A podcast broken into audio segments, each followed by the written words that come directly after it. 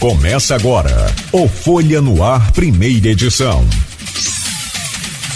Segunda-feira, 3 de janeiro de 2022. Começa agora pela Folha FM, um novo ano, um Folha no Ar, primeira edição do ano de 2022.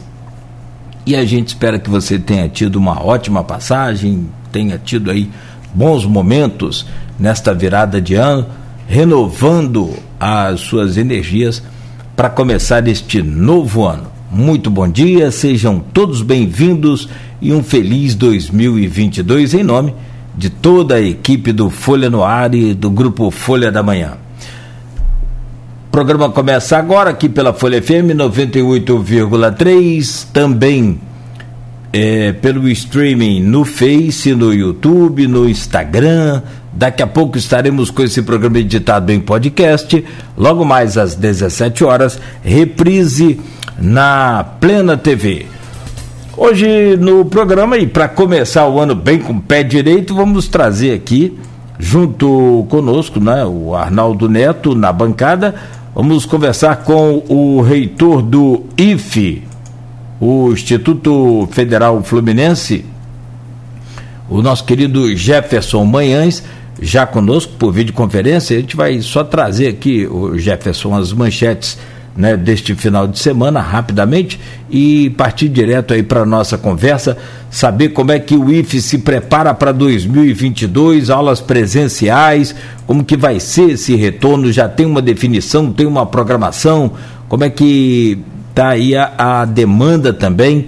E né, aqueles fujões, como é que ficaram aí durante o fim do ano passado para esse ano agora, os chamados né, é, é, fujão uma, uma, uma, brincadeira que a gente está fazendo, né, mas na verdade os alunos que não retornaram né, nas redes públicas e também nas particulares, muito, muito, muito grande a evasão e a gente quer saber como ficou a situação do IFE, além dessa polêmica em relação à exigência do comprovante da vacina nas instituições federais. Mais uma polêmica desnecessária, mas já está né, determinado, foi parar na justiça e a gente vai saber daqui a pouco os detalhes. No oferecimento de Proteus Serviços de Saúde e Medicina Ocupacional, com a qualidade certificada ISO 9001-2015, Unimed Campos Cuidar de Você. Esse é o plano Laboratórios Plínio Bacelar e o apoio Unicred Norte Lagos. Quem conhece, valoriza.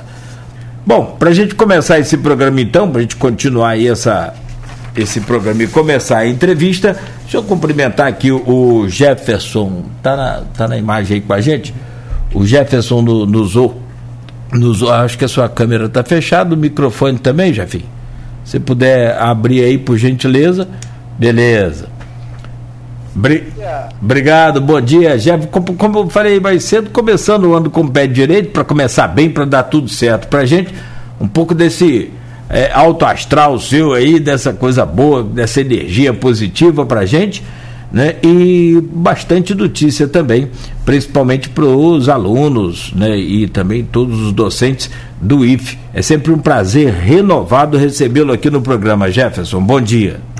O prazer é, é nosso, do Instituto Federal Fluminense, a Folha da Manhã, né? O Grupo Folha sempre um grande parceiro dessa instituição na sua história. Então, quando o Arnaldo me ligou ontem, isso não é um isso não é um convite, isso é uma convocação.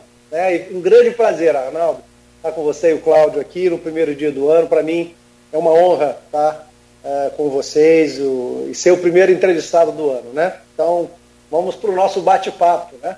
Lá. Deixa eu trazer o bom dia do Arnaldo Neto, saber também dele como é que foi. Ah, depois, o Jefferson, conta aí pra gente como é que foi a virada, foi tudo bem, foi tudo na paz, tudo tranquilo, com a família, com os amigos, passou bem? Graças a Deus, tudo bem com a minha família. E, e, é sempre bom, né, Arnaldo, a gente ter esse, esse processo coletivo de fechamento de um, de, um, de um ciclo e o início do outro. Isso é esperançoso. Apesar de todos os desafios, né, todos os atropelos, e do, dessa tragédia que, que vem assolando o Brasil e agora as consequências dela, como a fome que vem se colocando de maneira tão, tão rigorosa, tão áspera na vida das pessoas. É, mas nós precisamos de esperança, de olhar para frente, né, não desanimar certo. e estarmos de mãos dadas, né, juntos, buscando as soluções possíveis. Perfeito. Claro, sem, sem as mãos dadas, né, a gente não consegue fazer nada. Sozinho a gente não faz nada. Meu caro Arnaldo Neto, bom dia, seja bem-vindo para mais um Folha no Ar, para mais um ano, se Deus quiser, de muito sucesso. Né, de todos nós aqui do, do Folha no Ar, primeira edição. Como é que foi aí a sua virada? Foi tranquilo, na paz, né? E graças a Deus estamos juntos novamente. Bom dia, Arnaldo Neto. Boa, bom dia Nogueira, bom dia Jefferson, bom dia a todos os ouvintes da Folha FM. É, eu acho que você falou uma coisa aí que daria muito certo. Qu quase que eu não volto na segunda, quase com a mega virada. Posso, posso dizer a você que um jogo foram três, no outro quatro. Hum, quase, quase, quase. Rapaz. É, mas enfim. Quem sabe na próxima. Continua. Próxima. Lá eu só consegui acertar dois e olha lá. Ah, aqui em casa fomos alguns jogos com três e teve um, um bolão com, com quatro aí. No, no racha do bolão não dá nem para pagar os jogos todos, mas pelo menos entrou. Queria também compartilhar, eu faço grupo, faço parte de um grupo no bolão com os, com os amigos reitores. Nós acertamos 21 quadras. Quase uma. Né? Mas olha, mas se você me convidasse, eu ia vir aqui mesmo. Só não ia contar, mas que eu ia vir aqui, eu viria. é, é verdade. Mas tá certo. Mas, é, mas graças a Deus tudo bem. Passei aqui, aqui em Atapona, né? Dá para ouvir pelos barulhos que estamos aqui na praia ainda. Daqui a pouco voltaremos para campo, se Deus quiser. Mas é, é por aqui, é, apesar de, de, muita gente na praia, muito tranquilo.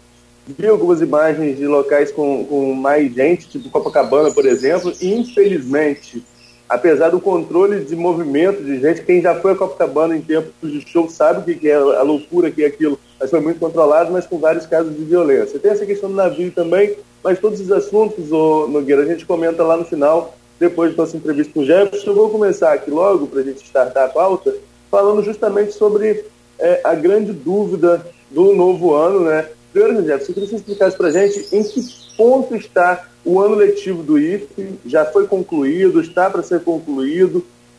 Como foi o processo, já que as outras escolas já voltaram com aulas presenciais, algumas em modelo híbrido, como que está a situação do IFE em relação a isso e qual o planejamento agora para 2022?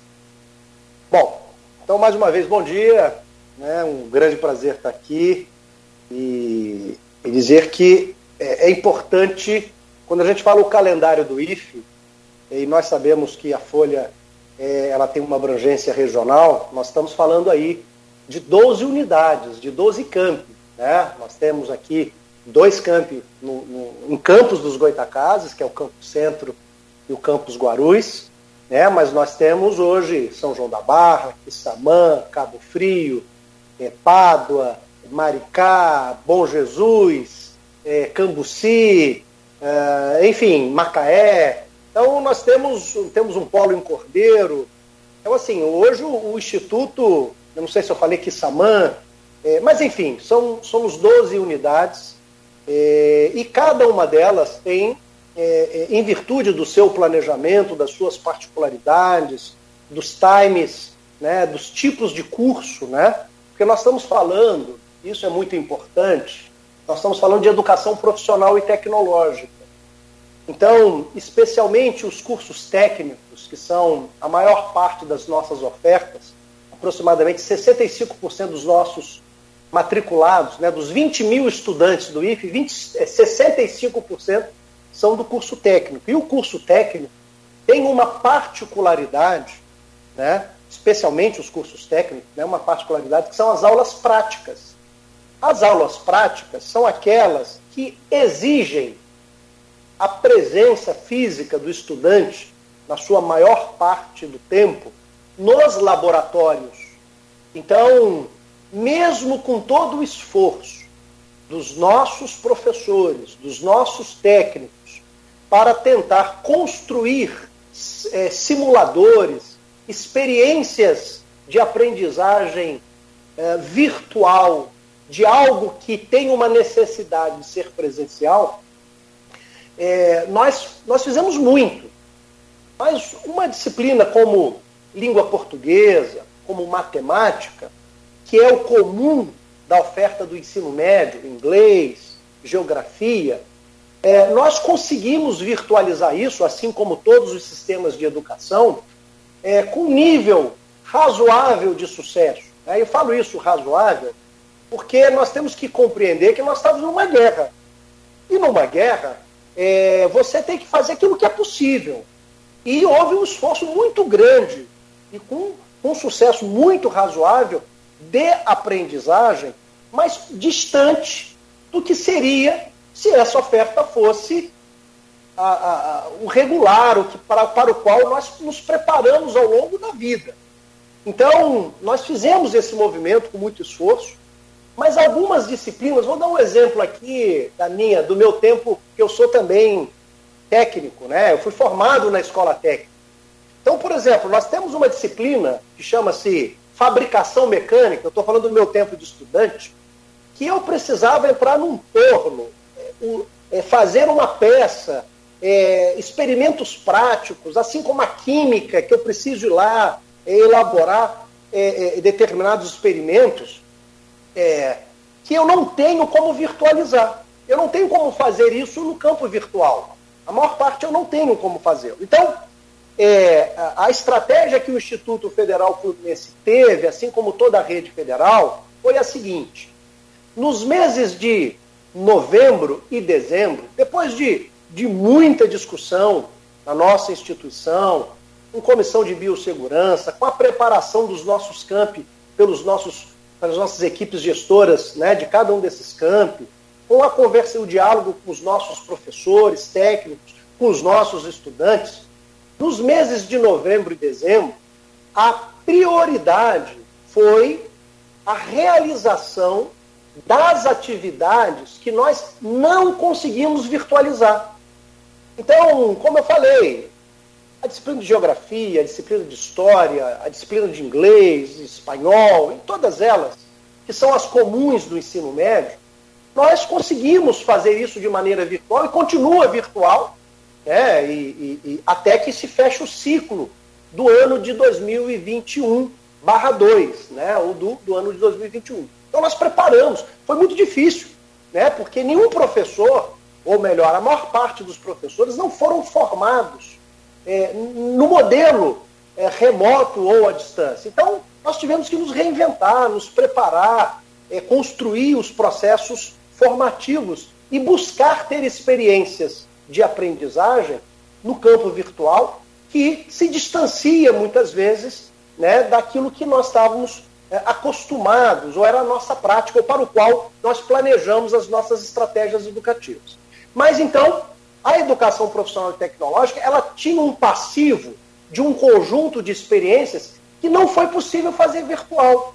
Então, por exemplo, uma escola que é só do ensino médio, ela conseguiu pegar todas as suas disciplinas e fazer no campo virtual. Mas nós que formamos técnicos, que formamos é, engenheiros, que formamos arquitetos, que formamos professores de teatro, que formamos professores de matemática, tem algumas experiências formativas que nós não conseguimos fazer, por mais que nós tenhamos eh, nos comprometido. Então não era possível fazer.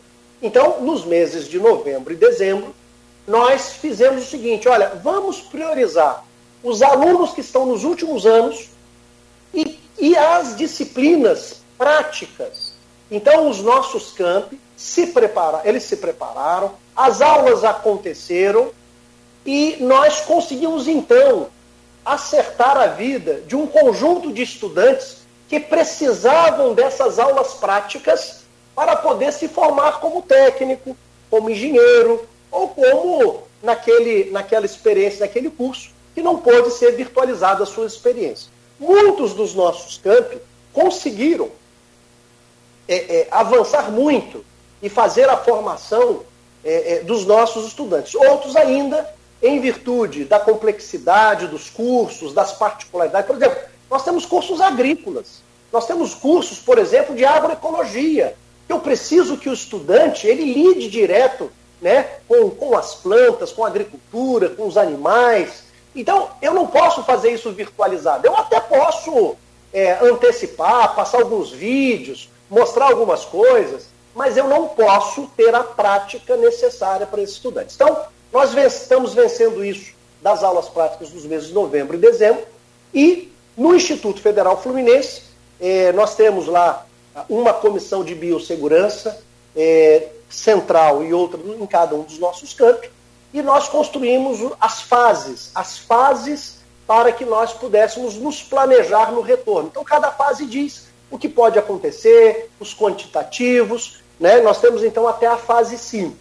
Eu acredito, Arnaldo, que é, no mês de fevereiro e março, nós já teremos é, todos, né, ou na fase 4 ou na fase 5, o que indica que nós podemos ter ah, de 70% a 80% dos estudantes e dos servidores é, no espaço da escola.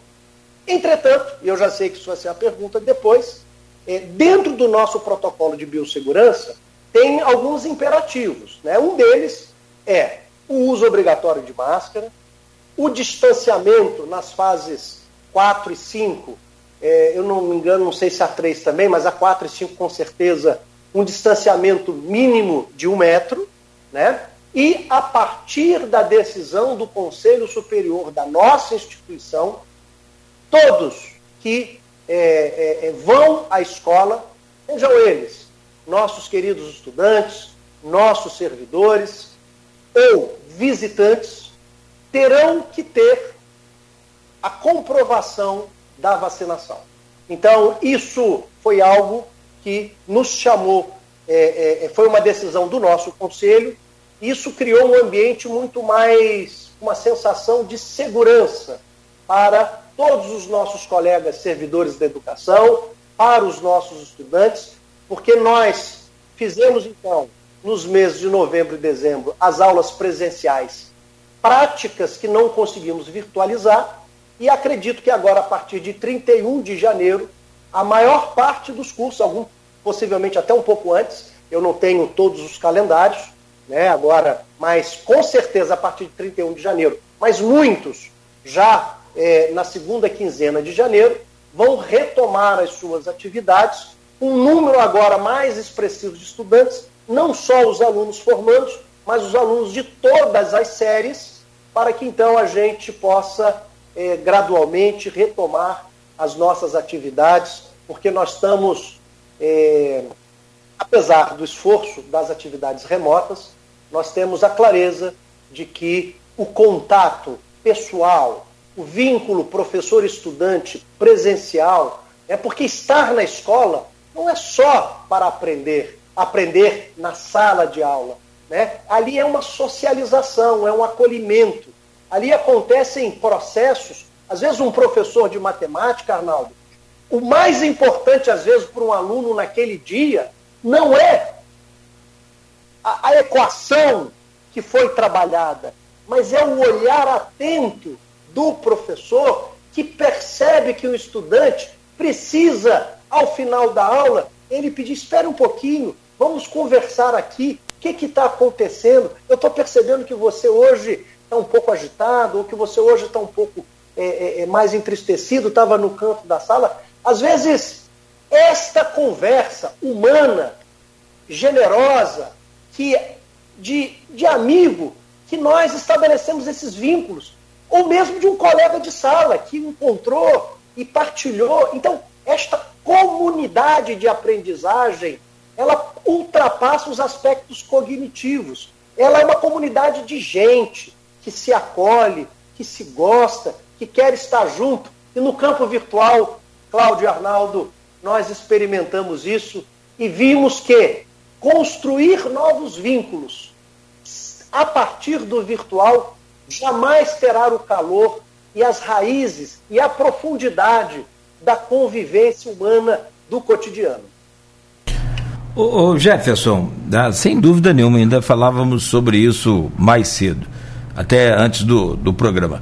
Naturalmente, sobre essa questão da, do comprovante de vacinação, O Arnaldo também vai querer falar no próximo bloco e a gente vai detalhar sobre essa polêmica, mas você já adiantou. Mas a pergunta é simples, a minha. Com relação aos alunos que não voltaram no período em que a instituição voltou, houve alguma tentativa de busca? Esse número é, é, alto, baixo, não existe? Como é que ficou? Porque toda a rede, tanto pública quanto privada, teve aí um número muito grande de alunos que não voltaram às aulas nesse ano de 2021. Como é que ficou a situação do IFE? É, Arnaldo, é, Cláudio, é, com certeza esse é, eu acredito, o maior dos nossos desafios enquanto sociedade. Nós tivemos 1,9 bilhões de estudantes que ficaram, em algum momento, desde 2020, sem aula. Isso, nessa magnitude, nunca aconteceu. Pelo menos nos registros que nós temos da formalização da escola. Até porque a escola, há 50 anos atrás, era, infelizmente, muito restrita àqueles que estavam nos espaços da cidade, uma classe média, né? É, os mais pobres. É, a universalização da educação, é, da educação, pelo menos da educação fundamental e do ensino médio, é muito recente. Né? Então, é, é, é, ontem, por exemplo, no nosso grupo do WhatsApp, né, teve uma matéria que mostrou que nas, nas universidades particulares foram 3,5 bilhões de pessoas né, que evadiram. E, e eu, eu sempre, na conversação que, que eu tenho com a nossa comunidade, que eu tive a oportunidade de ter, eu fui a todos os campos no mês de outubro para uh, conversar com os nossos colegas gestores, com os nossos servidores, também conversar com os estudantes de maneira mais generalizada, né? E eu sempre né, falava um pouco né, sobre, é, sobre essa questão do, do, do, de que nós não somos os mesmos de março de 2020. Nós, servidores, eu falava para os servidores, não somos os mesmos. Muitos colegas, em, em virtude da, da, da, da, virtualidade, de estar em casa. O trabalho invadiu a nossa vida privada. Né? O, o, trabalho invadiu a nossa vida privada de maneira muito intensa, já estava invadindo. Né? Mas a, a pandemia ela potencializou. Ela potencializou o que tem de ruim, o que tem de bom, ela potencializou. Né? Então, por exemplo, esse movimento de invasão da vida particular e familiar pelo trabalho, isso é, foi assustador. Né? E, e, e, também, em virtude de eu estar na minha casa, é, muitos dos nossos colegas, sejam eles as mães, os pais, os filhos, eles assumiram novas tarefas que antes eles não tinham. Né? A, a ecologia da família, ela, ela, ela mudou. Eu vou dar um exemplo, eu vou dar coisas banais. Vamos falar de uma coisa mais, mais que isso foi muito forte, né? É, é, é, é, especialmente mães e pais com filhos pequenos, né, não, se ele tinha a creche, se ele tinha a escola, ele passou a assumir deveres que não eram do seu cotidiano, seja do apoio ao, ao, ao, ao estudante, cuidar de um idoso, ou se afastar, ter que se afastar de um idoso, que era talvez a mãe ou o pai que ajudava, às vezes, levar o filho na escola, às vezes que tomava conta do menino ou da menina enquanto o pai ou a mãe precisava trabalhar, e aí precisou ir para outro espaço. Então, assim, mudou muito a, a, a, a, configuração das famílias e as tarefas que a gente foi assumindo. Né? Isso, o nível de estresse hoje, vou pegar do campo dos professores e das professoras, é altíssimo.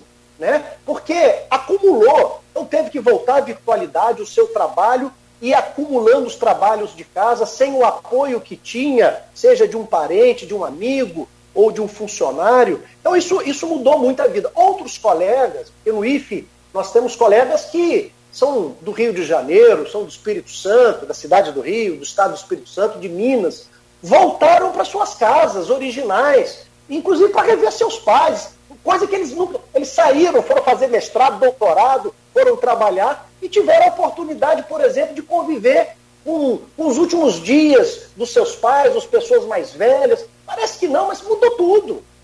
E, e o estudante também. O estudante, ele, em virtude da crise, ele teve que, não só ele, ele pode voltar para sua casa, nós temos alunos de, de, de, de várias regiões do Brasil, mas ele também muitas vezes teve que trabalhar, porque o seu pai perdeu o emprego, ou sua mãe perdeu o emprego. Né? Então, assim, o drama eh, dos estudantes é muito grande também. Então, nós mudamos, nós servidores, né, os professores, os técnicos administrativos, mas os estudantes também mudaram. E aí o que, que aconteceu? É, é, entre a sobrevivência e o estudo, mesmo que o estudo seja um investimento futuro, esse jovem ou esse adulto, ele deve dizer o seguinte: olha, eu tenho que garantir um mínimo. Nós estamos passando por um problema nesse país que é um dos problemas mais graves da história desse país. É, nós voltamos para o mapa da fome. Né? Nós, é, nós estamos num, num, desarranjo econômico que é algo gravíssimo. Né? A, a olhos nus. Você vai hoje seja na nossa cidade ou em qualquer cidade, eu estive agora em São Paulo, é, é assustador, assustador o número de pessoas hoje é, que estão é, na condição de pessoas que estão, é, é, é, que estão nas ruas, que estão pedindo, que estão implorando. Eu estive em São Paulo, agora eu estou assustado. Né?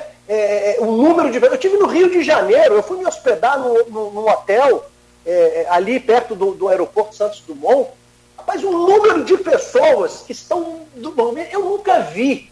Olha que eu, é, é, quando jovem, era da pastoral universitária e fazia o sopão é, no domingo, depois da missa, com os amigos, e nós íamos às ruas. Né? Hoje, aquilo que a gente atendia é, em toda a cidade, quer dizer, do nosso campo, né, os jovens, né? hoje a gente vê concentrado hoje em alguns espaços da nossa cidade, ou, ou, ou, mas não é um problema da nossa campos. Não. Eu falei, como eu falei, eu estive no Rio de Janeiro, na cidade do Rio de Janeiro, em São Paulo, eu estou assustado. Então, assim, a miserabilidade da população é muito grande. Então, esse aluno precisou ir, como a gente fala, ir para a briga. Então, ele abandonou a escola. Né? No caso das escolas particulares, não só abandonou porque é, é, ele não pôde mais pagar a escola, né? mas no caso nosso, mesmo você não pagando a escola, esse aluno ele teve que optar. Ou eu garanto a comida do meu filho, do meu irmão, do meu pai, da minha mãe, né, ou eu estudo. E muitos outros também tiveram dificuldade de adaptação a esta tecnologia, que quando a gente usa de maneira lúdica, é uma coisa. Quando ela exige um aprendizado, um acompanhamento, uma concentração. Por exemplo, eu estou conversando com você. Vamos imaginar aqui, nós hoje, a reunião virtual, ela passou a ser um cotidiano na nossa vida, né? Então, reuniões virtuais. Aí as pessoas desligam a câmera, a câmera e ficam lá no WhatsApp. Ao mesmo tempo, a gente responde e-mail, responde o WhatsApp, é, tenta prestar atenção é, no que está falando, lê uma notícia, porque tudo passou a ser muito rápido. E, e, e isso tira a nossa atenção.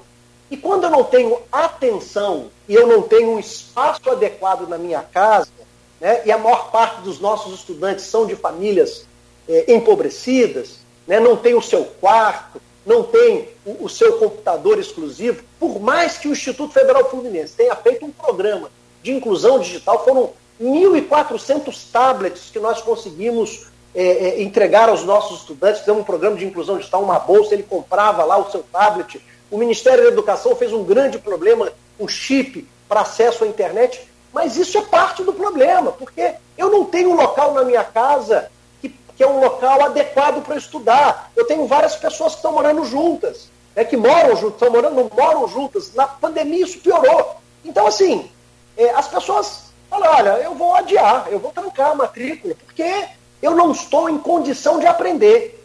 É, eu estou traumatizado pela morte de uma pessoa próxima. Eu estou traumatizada pelas sequelas da Covid é de um parente que convive comigo. Como é que eu vou prestar atenção na aula e ao mesmo tempo dar atenção à minha família e com todas essas conturbações emocionais? Então, assim, é gravíssimo esse fato para todo o sistema de educação. E no IFE nós estamos fazendo uma busca ativa dos nossos estudantes. Então, nós temos em cada uma das nossas unidades, nós temos um grupo de profissionais né, é, da assistência social, uh, psicólogos, né, não em todos os campos é, mas sempre é, é, multidisciplinar, todos os campos têm uma, um setor, um grupo de, de colegas profissionais que é, de apoio ao estudante.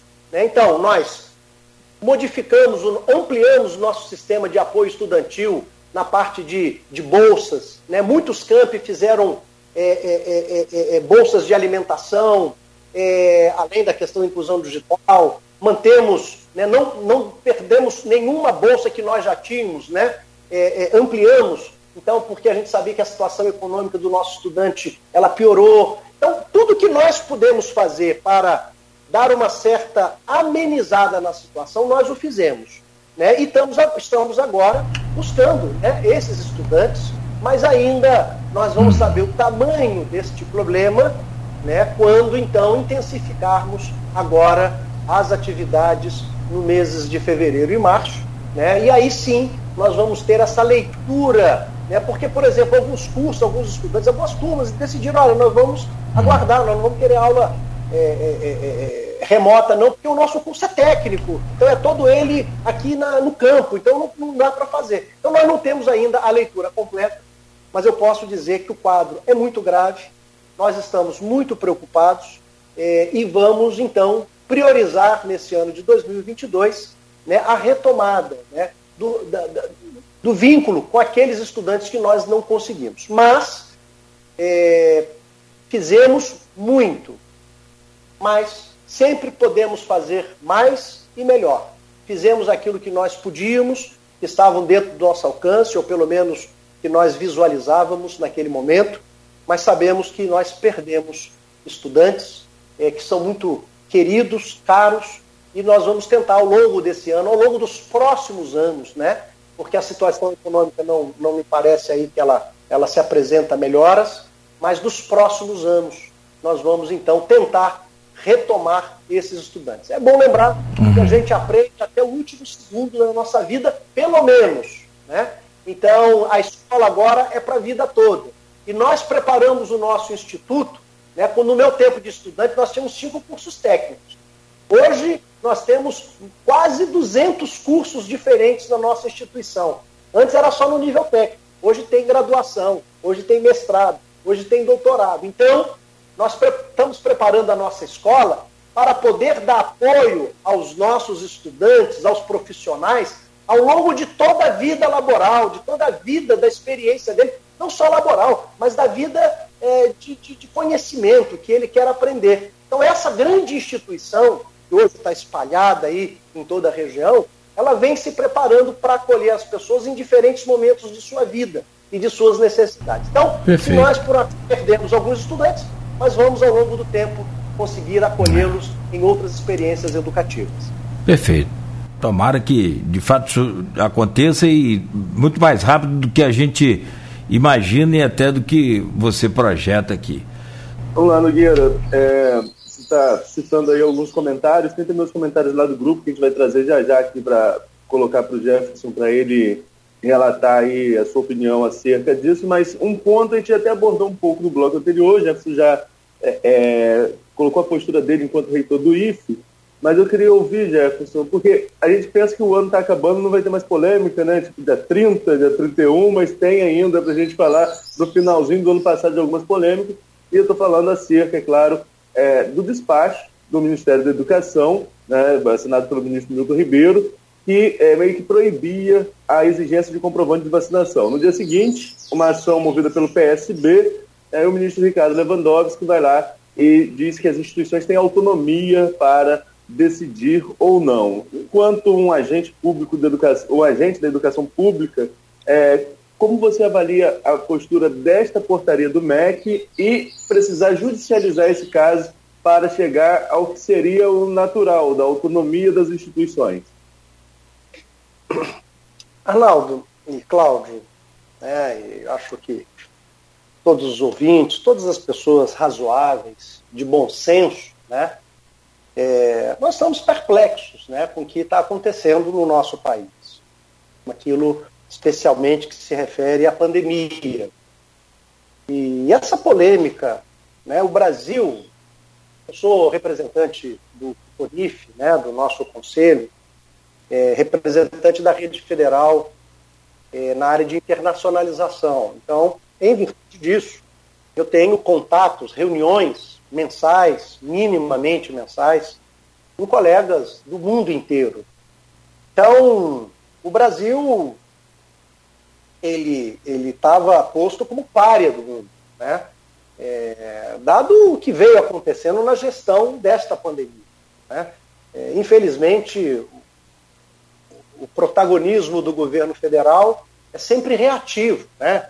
reativo a uma disputa política, reativo a uma decisão, é, é, é, um entendimento lá do Congresso Nacional, que era mais ativo no último ano, nos últimos, ficou mais, mais associado, né? É, reativo a, a, uma determinação é, judicial que é imperativa. Né?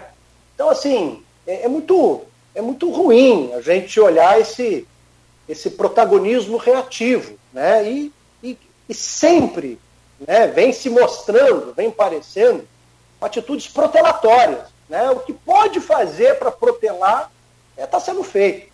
E o Brasil, em virtude disso, gerou esse caos. Né? O Brasil, é bom lembrar né? e, e, que, em virtude da cultura de vacinação, do histórico dos programas nacionais de vacinação, da incorporação da vacinação como um hábito, algo que passou a ser quase assim, a primeira coisa, quando uh, uma criança nasce nesse país, né, é a consciência da maior parte dos pais né, de que é, é, é, preciso vacinar. Tem lá as vacinas iniciais, tem um ciclo de vacinação, tem o Zé Gotinha. Né? Quantas estratégias foram feitas para a assimilação, a incorporação da vacinação no cotidiano das pessoas? Então, isso se tornou um, um bom hábito, saudável, né? E isso, graças a isso, nós eliminamos né, um, um conjunto de doenças responsáveis por matar pessoas,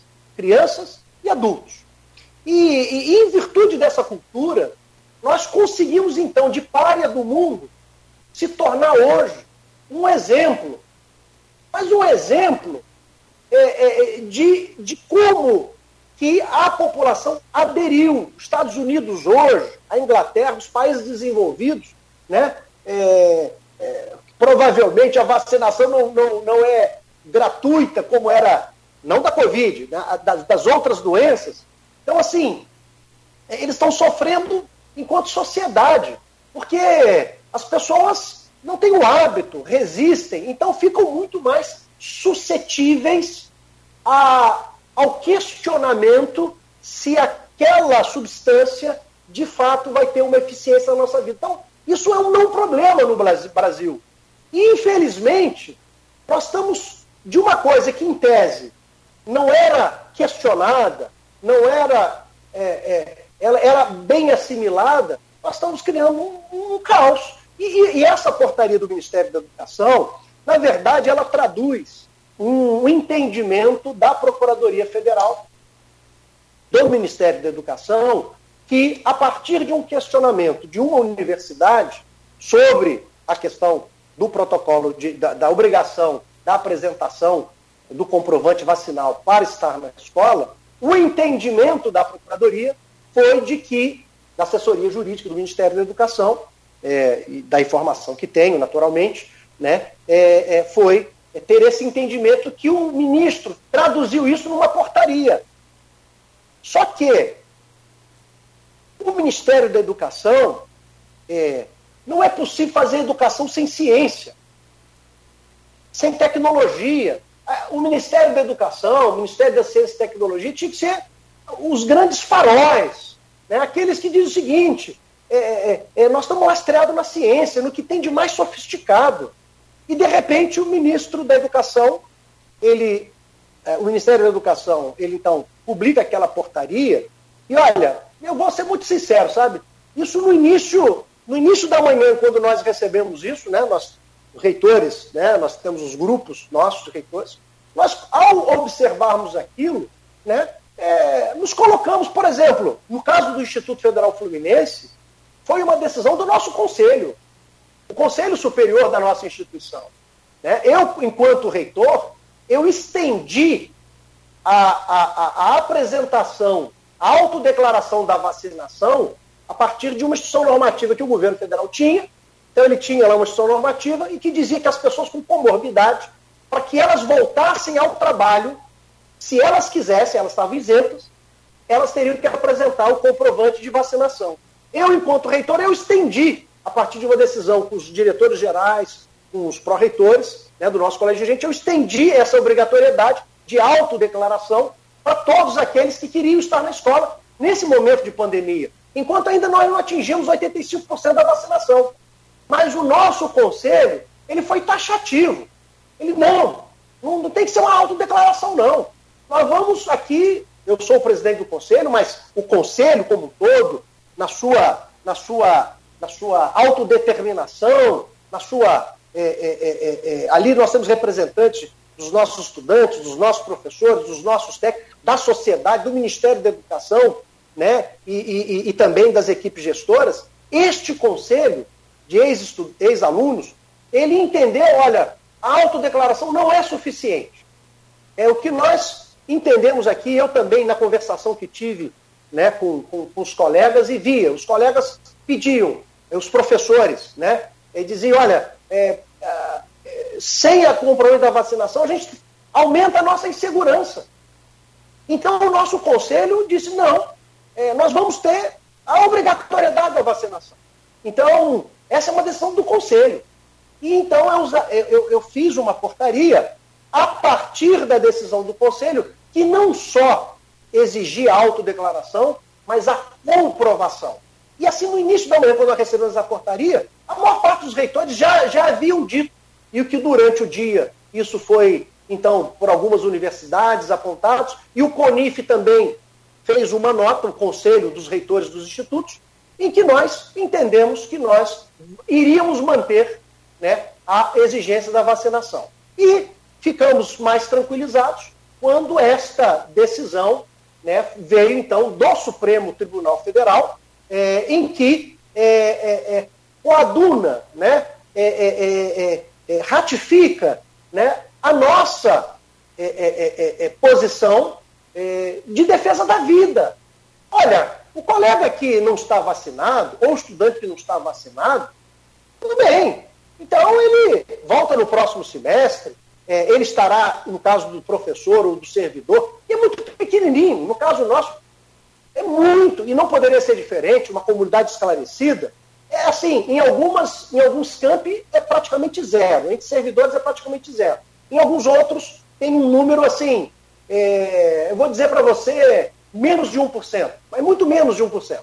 Então, é, é, mesmo assim, nós entendemos que a vacinação é algo necessário, fundamental, para que nós possamos, aliado ao uso da máscara, aliado ao distanciamento, aliado a todos os, os cuidados não farmacológicos que são necessários, orientados pelos nossos protocolos de biossegurança. Esse conjunto vai dar para a gente um grau de segurança. Aí a gente pode falar, mas, ah, professor, é, mas a pessoa vem é, de casa, pega um ônibus é, e, e, e, vem para a escola. Mas essa pessoa, se também ela tiver com esses cuidados e tiver vacinada, a possibilidade dela ser um transmissor é, é muito menor. E, e, se transmitir é muito pequeno ah, comparado a uma pessoa não vacinada. Então, as pessoas não vacinadas, assim, eu falo isso com muito, muito, com muito cuidado, mas também uma posição necessária. Olha, nesse momento, quem não está vacinado não é bem-vindo para estar nesse convívio presencial. Nós o acolheremos virtualmente, daremos todo todo o apoio que precisar, mas para estar junto conosco no cotidiano da escola, infelizmente, querido estudante, querido colega servidor, neste momento você não vai poder estar conosco. Alguns acham que isso é um privilégio. No caso de um professor ou de um técnico, ah, então ele vai ser premiado porque ele não se vacinou, então vai poder ficar em casa, eu vou ter que vir trabalhar. Olha, colega, eu não tenho como punir. Eu não tenho como punir enquanto gestor porque eu não sou o número um da esfera federal. Né? Eu, eu sou ali a posição número um do Instituto Federal, mas eu não sou o número um da esfera federal. o presidente da República poderia criar sanções, o governador pode fazê-lo, o prefeito pode fazê-lo. Eles são o número um da administração municipal, estadual e federal. Eu não sou, mas nós, pela autonomia administrativa que temos, temos o dever de proteger aqueles que aqui estão conosco. Esse é um dever, o dever da vida. E esse conceito da liberdade individual está sendo deturpado. A liberdade individual, ela está associada à vida coletiva. Num caso de pandemia, num caso de calamidade pública, as liberdades individuais, elas são necessariamente limitadas pelo bem comum, pelo bem coletivo.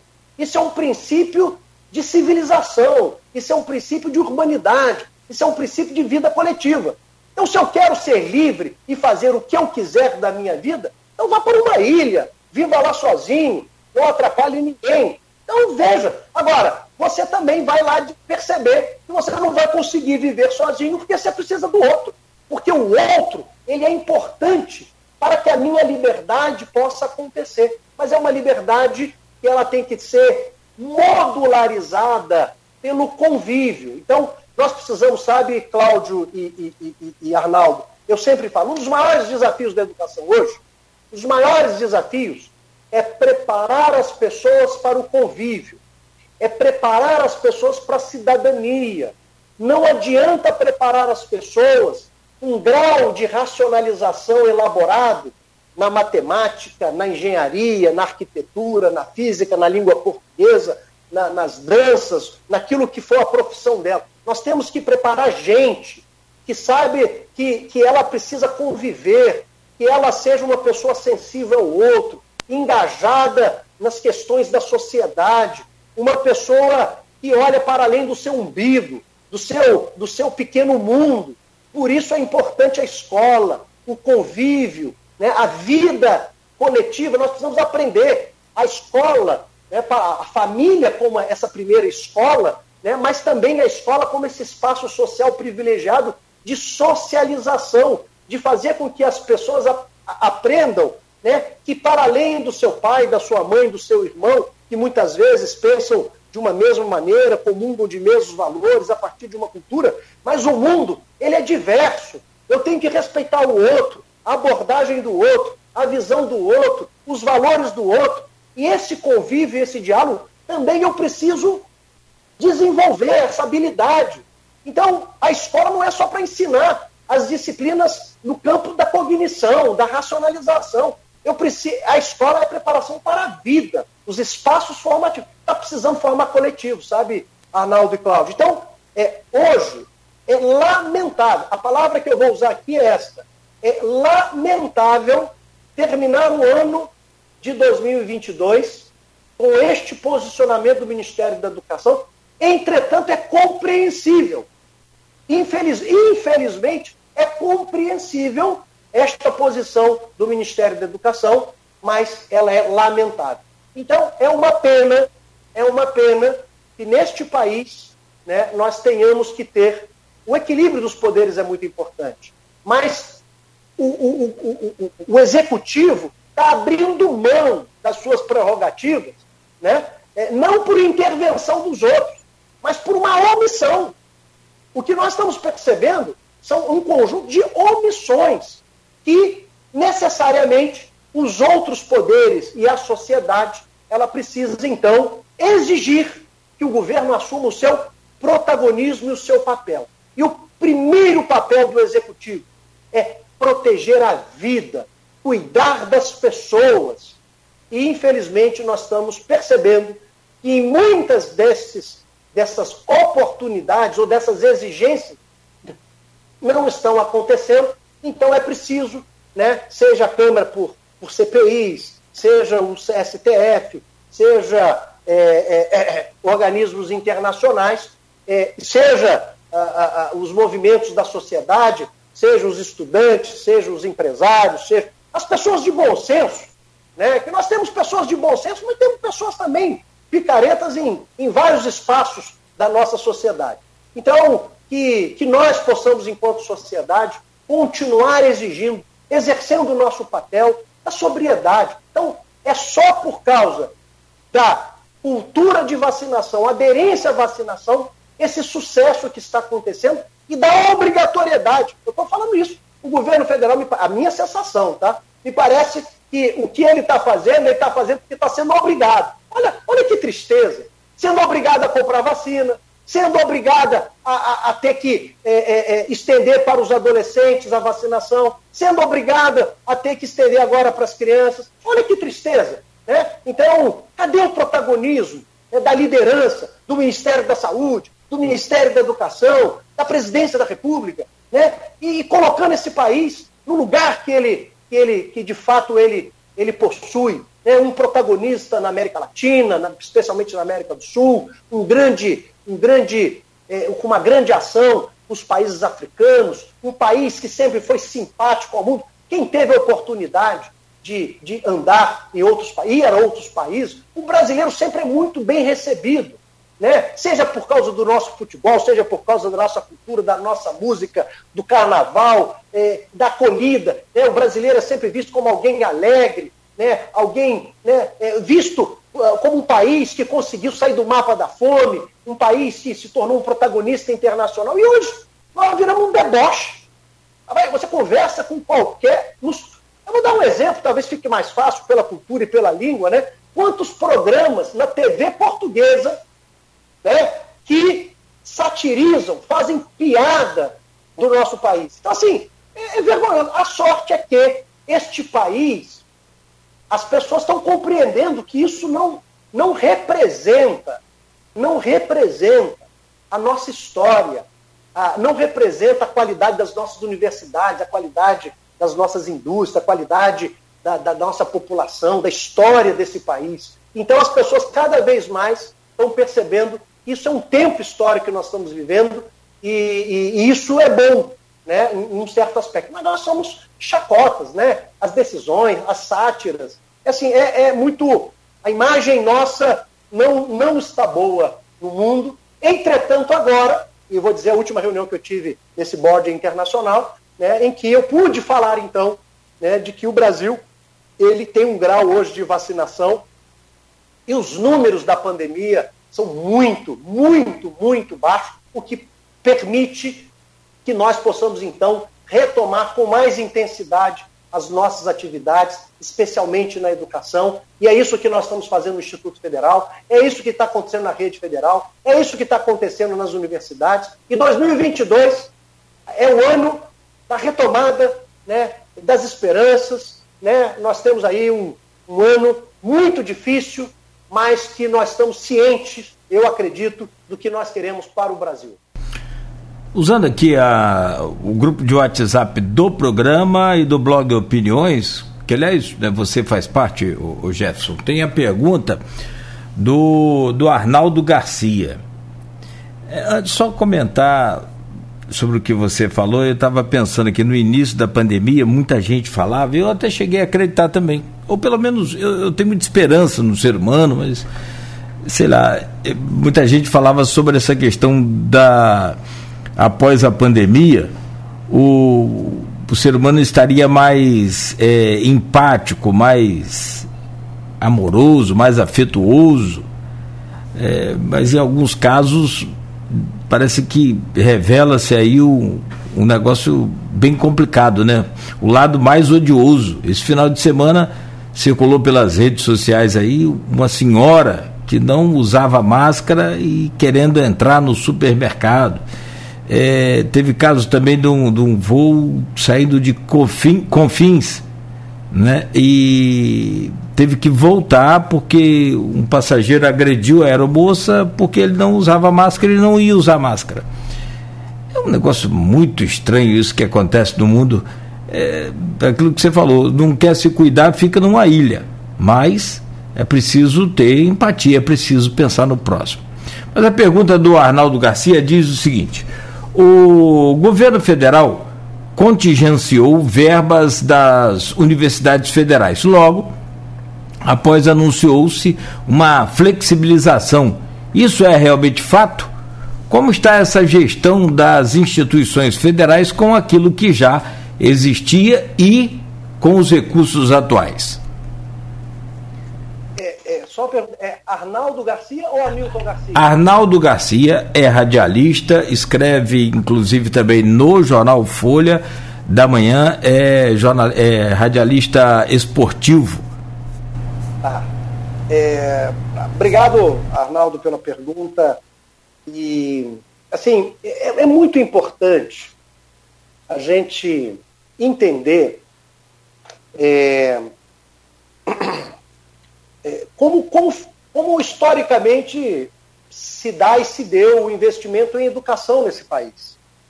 É, hoje a gente fala de aplicação de 5,1% do PIB em educação, é, a meta eram, eram 10% do PIB até 2024, mas mesmo sendo 5,1% do PIB, isso do ponto de vista percentual ele é, é maior do que a Alemanha.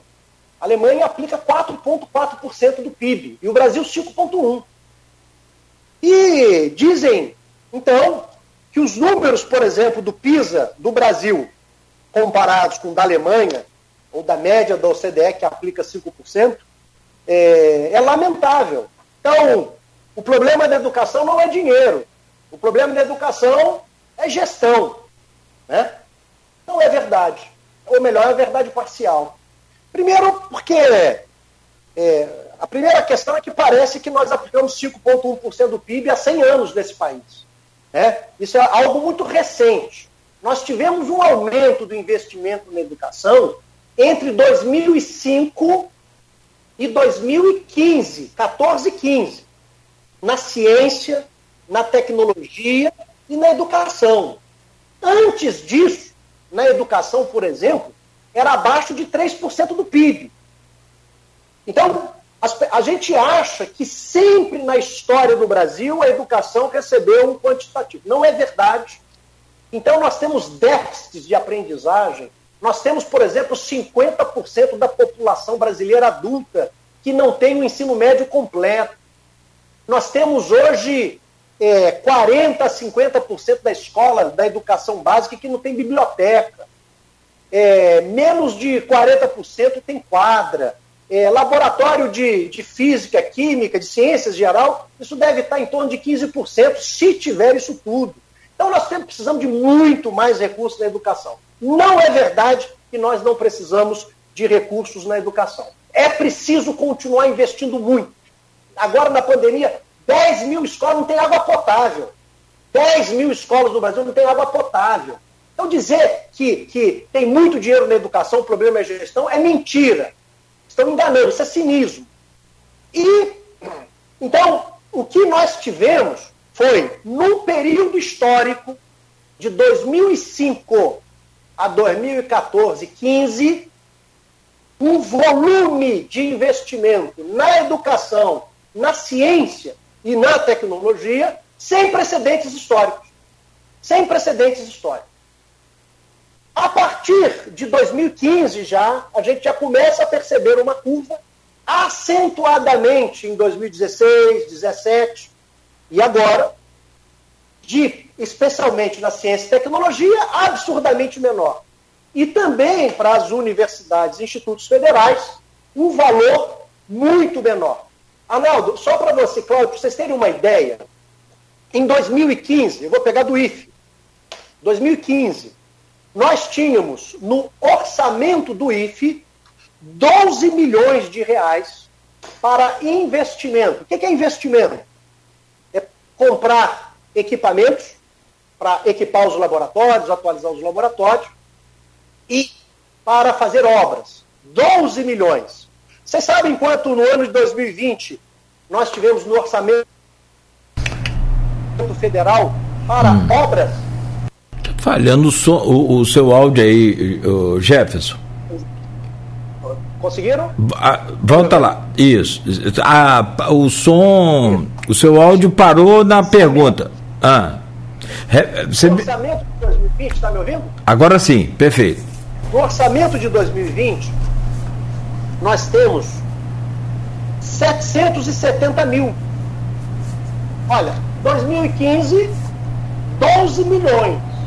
Esse é o, é o recurso que a gente tem para equipar todo o Instituto Federal. E eu tenho 770 mil para todo o Instituto. Eu, quando fui diretor do Campus Centro, que é o nosso campus maior, em 2010, eu tinha no meu orçamento, só no orçamento do Campus Centro, desculpa, no orçamento do Campus Centro, 4 milhões e meio para investimento. Hoje, para todo o Instituto, 12 unidades, eu tenho 770 mil, tinha. Se nós não conseguíssemos o, a sensibilidade dos parlamentares, dos deputados federais da bancada do Rio de Janeiro, que nós conseguimos então 7 milhões e meio em emendas parlamentares. 10 vezes mais do que nós temos no nosso orçamento. Então, assim, é, a, então, falando de investimento, de funcionamento, hoje, se eu pegar por aluno, eu tenho um orçamento comparado com 2014, o meu orçamento hoje por aluno é 40% a menos do que era em 2014. Então, há um desfinanciamento das nossas instituições.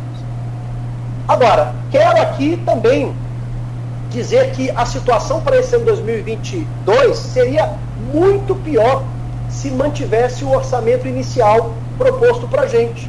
O nosso orçamento do Instituto Federal Fluminense seria o mesmo de 2021 só que em 2021 nós não tínhamos presencialidade de estudantes.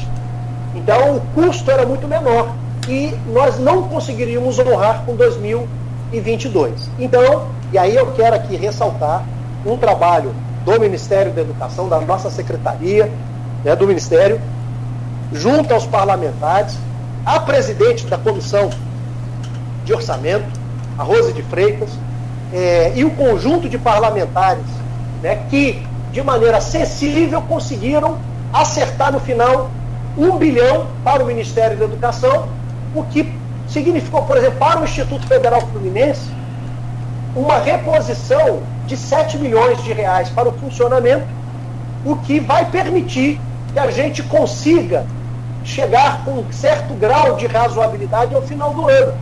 Mas já com muitos cortes. Por exemplo, nós tivemos que diminuir muito o tamanho das bolsas para assistência ao estudante, para pesquisa, é, atividades é, é, é, é, de campo dos nossos estudantes, visitas técnicas. Nós tivemos que diminuir muito para ir cabendo de 2016 para cá no orçamento. Então nós estamos falando o seguinte, olha, a gente consegue pagar luz, a gente consegue pagar a segurança, a limpeza, consegue pagar os insumos básicos, mas isso está distante, distante do que é necessário. Eu preciso, por exemplo, renovar os equipamentos. Né? Como eu posso falar um curso de um técnico em informática, um curso de design, um curso de arquitetura, um curso de engenharia e computação com computadores de 6, 7, 8 anos atrás? Eu não posso fazer isso. Com equipamentos obsoletos. Eu não posso fazer isso. Né? Mas é, nós estamos, então, é, vamos conseguir chegar ao final do ano mas muito, muito, um orçamento muito justo.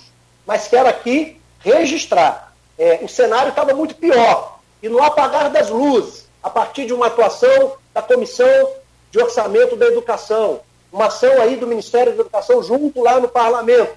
Então nós conseguimos amenizar a situação que seria catastrófica, mas ela está muito distante de ser uma, uma, uma, um orçamento que nos permita ter uma formação de altíssima qualidade, como é exigido. É porque não pode só quem, o, o, o filho de um, de, um, de um empresário, né, que pode pagar uma, uma grande universidade internacional para que esse estudante vá lá estudar. Por que, que é, só esses filhos das classes mais altas desse país têm o direito de uma equação, de uma educação de altíssima qualidade, e os mais pobres, os filhos dos trabalhadores, aqueles que estão desalentados têm que ficar com o possível da educação. Eu não, eu coloquei a minha vida, por exemplo, para isso. O meu compromisso, como fui como diretor, como sou como professor, como, como reitor e como serei ao longo da minha vida, é de um compromisso de diminuir as distâncias, especialmente desses espaços que democratizam as oportunidades. Porque uma escola de qualidade para todo estudante, você vai na Finlândia, o, o, o filho do banqueiro e o filho do, do auxiliar eh, de serviços gerais, ele, ele senta na mesma escola, com a mesma qualidade. Por isso essa geração vai ser diferente. Ela vai mudar, vai ter mobilidade, vai pensar diferente. Então tem países, então não é verdade. Ah, a Finlândia é pequenininho, mas tem outras, outras lógicas. Você vai no Canadá, ah, mas o Canadá também é uma economia. Olha, é investir em educação, é investir em ciência, é investir em tecnologia, é investir no que nós temos melhor nas pessoas, é que nós vamos democratizar as oportunidades. Nós não podemos fingir que votando a cada dois anos, a cada quatro anos, é uma democracia de verdade. A boa democracia é quando o menino nasce e que não seja uma loteria esportiva. Né? Se eu nasci numa família empobrecida, eu vou ter um futuro delimitado. Se eu nasci numa família é, de classe média, eu vou ter um outro futuro. O papel do Estado é tentar diminuir essas diferenças. Nós não vamos igual, tornar todo mundo igual, porque nós somos diferentes. Mas nós não podemos ter tamanhas distâncias, porque isso, isso impõe na criança, no adolescente, no jovem, uma desesperança. Então ele vai para o atalho, ele vai para a criminalidade. Eu já ouvi entrevista, um cara preso. O menino devia ter 22 anos, porque é assim, né? Menino pobre, negro, e infelizmente, pelo racismo estrutural, pela, pela história é, é, cínica desse país, do desenvolvimento desse país, esse menino, nós vamos encontrar ele na, na, muitas vezes na, na prisão. Eu fazia oração quando era na pastoral universitária nos presídios. E eu encontrava lá, a maioria eram jovens e negros. E se esse menino não fosse preso, ele estaria morto. Porque quando o tráfico, a, a, a droga, é isso, é longevidade pequena. Mas aí perguntaram para ele é, é, a situação dele, ele falou assim, olha, eu faria de novo, porque é a única, pelo menos eu passei um tempo da minha vida é, um pouco melhor. Porque o que se apresenta para essa juventude é uma vida muito diferente do que ele vê na televisão. Isso cria problemas. Né? Então, o espaço da escola, das universidades, por que, que o jovem, por que, que o jovem mais pobre, a universidade muitas vezes era inacessível, gente. Não, não fazia parte nem do horizonte de possibilidades dos mais pobres desse país. Eu, filho de classe média, eu nunca imaginei que eu não fosse para a universidade. A universidade era parte da minha. Eu ia fazer o ensino médio, ensino fundamental, ensino médio e para a universidade. Isso era comum, estava no script da minha vida, da minha cabeça. Mas o menino mais pobre, ele não tem isso, porque o pai dele não foi, porque a mãe não foi, o tio não foi. Ele acha que esse negócio é para outra pessoa. Então, esse jovem, ele, ele tem pouca longevidade na perspectiva. Então, o papel da escola pública, e o IFE consegue fazer isso também, não só, mas também e a gente lá briga muito para não diminuir essa qualidade. Quando um jovem entra na nossa escola, ele, quando chega no primeiro ano lá, às vezes meio cabisbaixo, se ele terminar o curso técnico, ele acha que já é, vai ser o grande feito da história da família dele. É o, único, o primeiro diploma que vai receber. Mas quando ele chega no segundo, terceiro ano, ele começa a perceber que ele pode muito mais. Ele, ele pode, ele, ele descobre que ele pode fazer uma universidade, que ele pode fazer um mestrado, que ele pode fazer um doutorado. Talvez essa seja a maior herança que o nosso instituto permita. Eu quero aqui congratular os colegas ex-alunos aí que, que estaram mais em nome da escola. É dizer o seguinte: eu tenho certeza que depois que eles entraram na escola, eles alargaram. Arnaldo, eu, eu, eu quero contar esse fato muito rapidamente. Né? É, o, o, Brasil tinha um programa chamado Ciências Sem Fronteiras, né? É, e mandava os estudantes para o exterior, né? É, é para estudar lá por um tempo. Então, é, o primeiro aluno nosso, um aluno da engenharia, ele foi para o Canadá. E eu era diretor do Campo Centro. E eu ah, fazia questão de receber esses alunos quando voltavam. Então, o primeiro aluno que eu recebi, eu me lembro até hoje, ele foi à minha sala e eu perguntei, e aí, como é que foi? Ah, professor, a primeira vez que eu andei de, de avião foi para o Canadá. Eu nunca tinha andado de avião. A primeira vez que eu andei foi para o Canadá. E aí contou, começou a contar a experiência dele. Ele falou assim, professor, esse programa não devia ser chamado Ciências Sem Fronteiras. Ele deveria ser chamado Alunos Sem Fronteiras. Porque hoje, professor, eu me sinto capaz de estudar em qualquer lugar do mundo. Eu me sinto capaz de trabalhar em qualquer lugar do mundo. E Arnaldo, primeiro dia que eu era diretor aqui, eu, eu, eu, quando eu recebi os alunos, eu brincava com eles, olha, é, vocês aqui vão chegar ao terceiro ano e aproveite todas as oportunidades dessa escola, todas as oportunidades. Porque chega, chega a Halliburton aqui, chega a Sunderger e fala assim: olha, é, você vai ser contratado e você vai agora passar seis meses no Cairo fazendo um curso, seis meses, seis meses em Houston, nos Estados Unidos fazendo um curso. Sabe o que, que eles vão falar? A, a menina ou o menino? Ah, a primeira, ah, não posso não, porque eu namoro sério. Ah, eu não posso não. Mas não é isso não, ele vai pegar a primeira justificativa, porque ele nunca saiu do município. Porque esse menino e essa menina, eles nunca foram à cidade do Rio de Janeiro. Esses meninos e essas meninas, no, eles ficam circunscritos à sua cidade pelas condições. Então, a cabecinha deles é uma cabecinha que a autoestima deles é muito baixa. Né? Então, é, é, eles, eles ah, percebem que esse mundo não é para eles. E o papel do Instituto, esse é o grande papel, é alargamento. Esse é o papel da educação, não do Instituto, da educação de verdade. Senão é ensino. A educação de verdade é isso. Ela transforma, ela larga o olhar. E a pessoa que entra hoje no Instituto, eu estou falando do Instituto Federal Fluminense, esse jovem, essa jovem, quando ele entra, ele sonha alto. Ele começa a perceber que ele pode voar muito mais longe. Ele, ele fortalece suas asas. Ele percebe que ele tem penas poderosas e que ele pode voar. E esse é o papel da escola. É mostrar para esse aluno, olha, você pode mais. Você pode mais. Agora, não adianta dizer que ele pode mais e não oferecer as condições materiais e objetivas para que ele possa. Então, lá na nossa instituição, a gente tem esse compromisso, como eu sei que todos os educadores pensam assim, de poder criar o espaço da escola como um grande espaço de democratização das oportunidades. E se a gente democratizar as oportunidades, deixa essa juventude.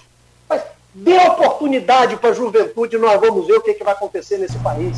Né? Esse, esses meninos e essas meninas são mais generosos, são mais solidários, são mais.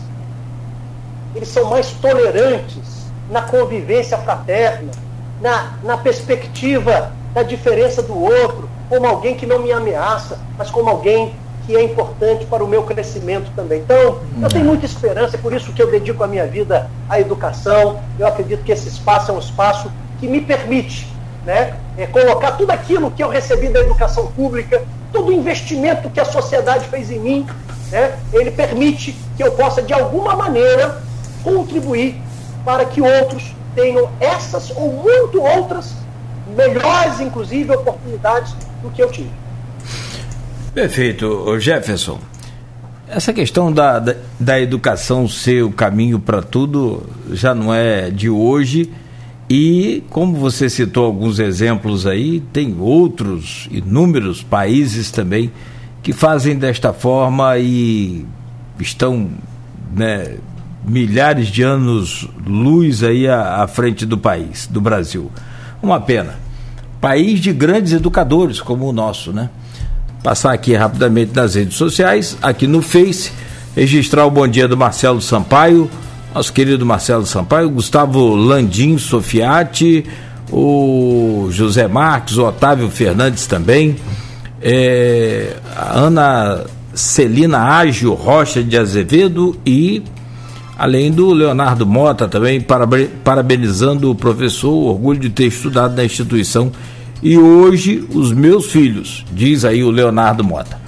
E utilizando aqui meu, meu caro professor Jefferson Manhães, reitor do IF, com quem estamos conversando hoje neste programa, é, o grupo de WhatsApp tem. É, na verdade, não é nem uma pergunta, é uma colocação aqui da Luciana Portinho, sempre inteligente, como sempre, né? E ela fala do apoio a, a ao distanciamento, ao isolamento, quando fechou aquele momento mais restritivo, fala também do apoio à vacina, né? E também fala do prejuízo né? e do atraso na educação. E no resumo aqui da ópera, que ela mesmo usa esse termo, deixa eu só. Ah, tá aqui.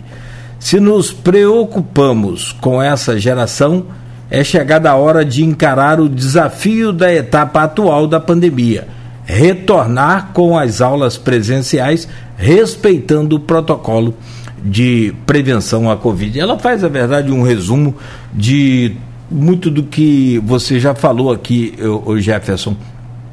Mas eu vou aproveitar a colocação da, da Luciana Portinho e né, além do comprovante de vacina, além do, da, do uso de máscara, álcool em gel, o distanciamento de um metro e meio no mínimo, que você já anunciou que vai ser adotado com volta às aulas presenciais, em torno de 70% a 80% dos alunos. Eu quero saber como que você planejou com sua equipe aí para que isso seja cumprido, porque é, é no intervalo de aula ou no momento da própria aula, acho que dentro de sala é mais fácil você manter ali aquele metro de distanciamento. E durante os intervalos, como é que vai ser o funcionamento dessa fiscalização? Um, ou acompanhamento, né, digamos assim.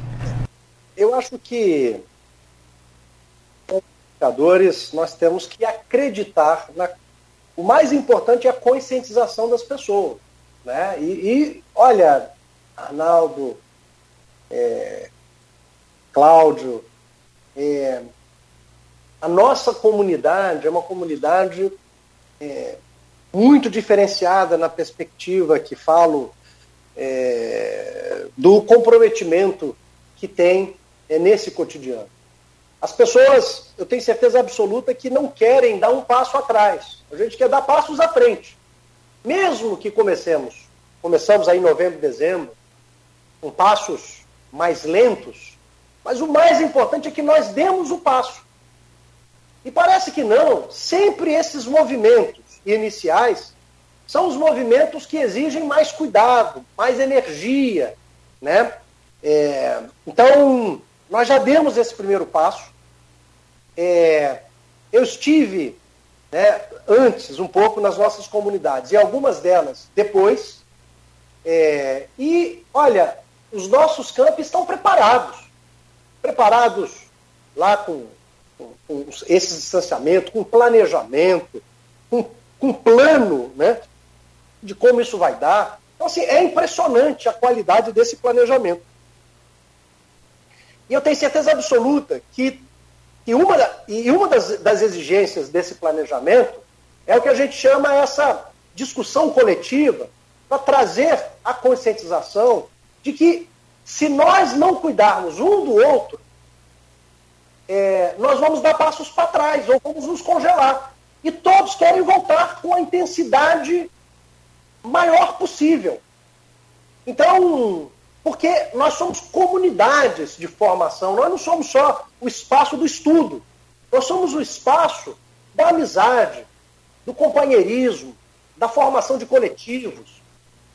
Então, eu tenho certeza absoluta que a palavra nesse momento, e eu tenho usado isso, é, é aproximação na perspectiva de receber as pessoas, tá, tá, tá, tá ali próximo, acolhimento, muito diálogo.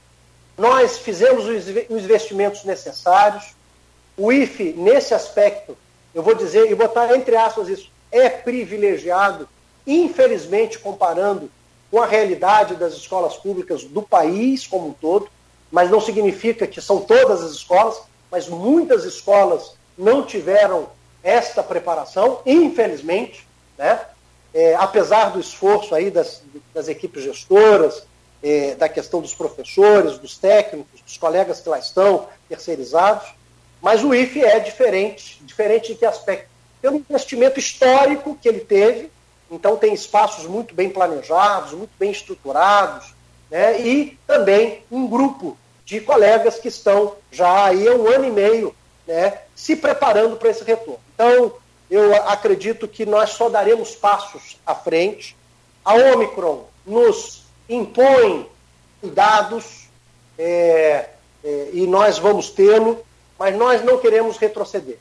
Então, estamos todos vacinados, lá nós temos é, os, o, a informação que for necessária, o diálogo, e nós estaremos com certeza fevereiro e março é, no potencial bastante elevado da nossa atividade presencial, não plenamente, mas muito avançado, é, e acredito que ao longo do primeiro semestre isso se dará de maneira muito natural. 2022 é o ano que a gente retoma, guardando todos os cuidados, a potência formativa presencial que nós somos, né, com os aprendizados que tivemos, agregando aquilo que pudemos aprender nesse, nesse tempo, de nos apropriar de algumas tecnologias que talvez nós não usávamos, esgotávamos as suas possibilidades.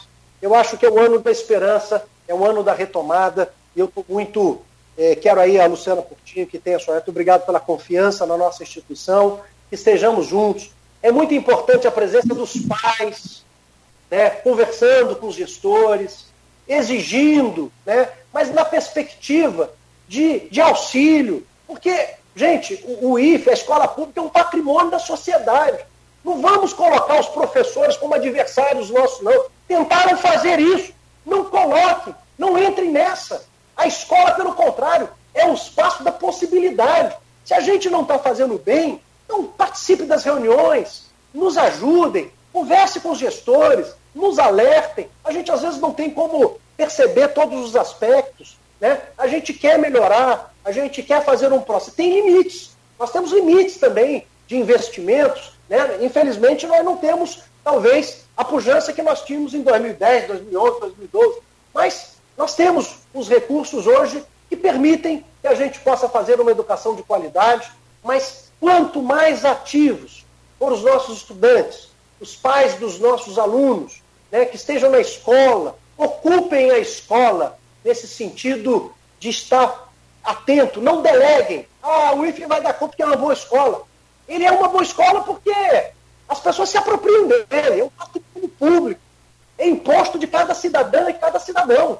Então, apropriem-se dele, mas não na perspectiva de, de, de desabonar, mas na perspectiva de olhar e dizer o seguinte: olha, eu quero contribuir, vocês poderiam fazer isso ou aquilo. Então, mas toda crítica ela, ela sempre vai ser bem-vinda e o espaço público é o espaço de prestar conta à sociedade, prestar um bom serviço e dar ciência também das nossas dificuldades. Então, eu falo aqui da, da, da, Luciana e do Leonardo que se manifestaram, a, a vocês, avós, pais, né, nos ajudem a oferecer para a juventude para os adultos que procuram, os trabalhadores que procuram, aqueles que procuram a nossa escola, o melhor possível.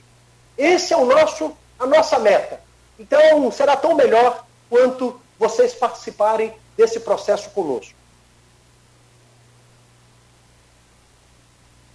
Jefferson, a gente está caminhando aqui para o final da nossa entrevista, né? Então, é, para a gente concluir, claro que teríamos assuntos para falar muito mais sobre isso e sempre tem, educação não se esgota, né? É um assunto que a gente sempre tem o que, o que conversar sobre. Mas queria falar também sobre a campanha IP Solidário.